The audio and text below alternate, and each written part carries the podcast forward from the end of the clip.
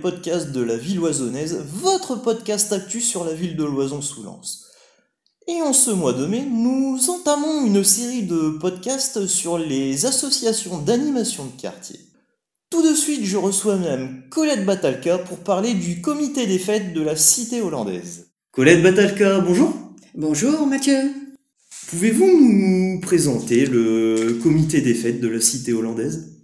Alors, le comité a pour but d'animer le quartier de la cité hollandaise, des personnes âgées, des enfants, des riverains, qui se réunissent pour passer de bons moments de manière familiale.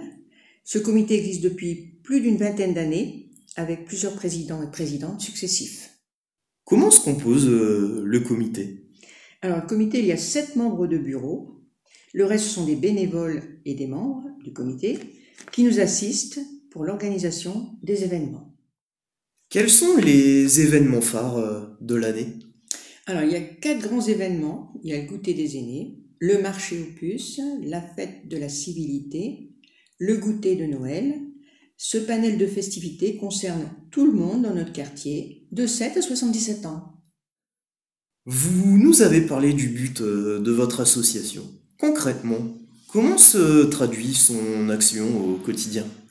Alors, au quotidien, c'est une réflexion des événements sur la façon dont on peut améliorer nos activités année après année pour apporter joie, bonheur dans le quartier. C'est aussi la promotion des événements et aussi une réflexion sur la logistique pour la bonne tenue des festivités.